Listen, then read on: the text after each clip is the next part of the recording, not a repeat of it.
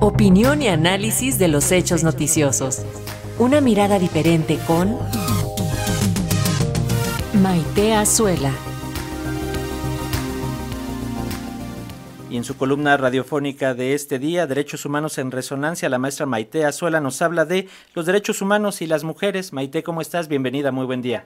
Paco, con el gusto de saludarte a ti y al auditorio, pues sí, en este día consideré obligatorio que habláramos sobre el tema de las mujeres, pero fíjate que me encontré con un artículo innovador eh, de Cristina Salmerón en Expansión Mujeres y lo voy a retomar casi durante toda mi colaboración el día de hoy porque creo que aborda un tema que difícilmente vemos en otros espacios, que es cómo eh, las armas, la compra de armas, el ingreso de armas al país afectan la violencia contra las mujeres.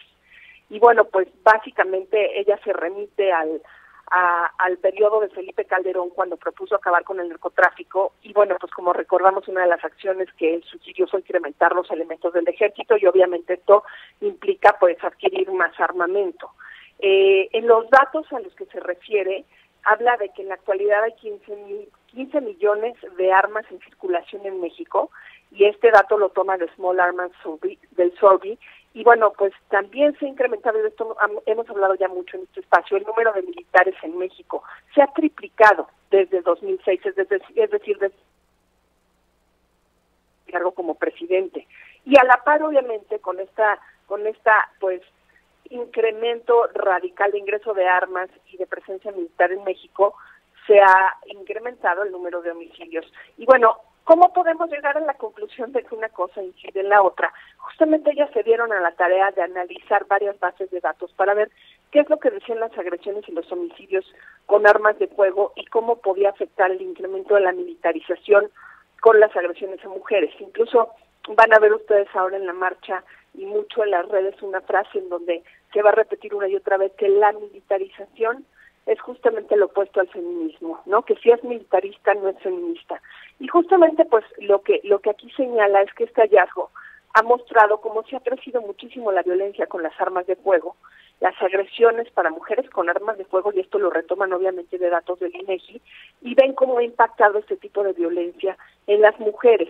Ven, por ejemplo, que del año 2000 al 2007 la tasa de homicidios dolosos iba a la baja, pero se disparó justamente con la llegada de Felipe Calderón a la presidencia y esta llamada pues guerra contra los, las drogas y pues obviamente la militarización, porque vieron ellos cómo se mataban más a las mujeres en espacios privados eh, a partir de ese momento con armas, es decir, previo a la guerra contra el narco, los asesinatos tenían que ver con ahogamientos, con golpes, quizá con armas blancas, ¿no? Pero después de 2007, la forma en la que se matan las mujeres es principalmente con armas de fuego. Y otro dato importante es que, pues, a pesar de que no estamos en guerra, ¿no? Que, que no estamos siendo un país declarado en guerra, sí es uno de los países en donde más se compran armas, ¿no? Eh, los principales proveedores de México para, para distribuirnos armas han sido la República Checa, México ha adquirido 28% de sus exportaciones en armas pequeñas y ligeras, Italia, Eslovaquia, son otros de los países y Austria que también nos proveen de armas.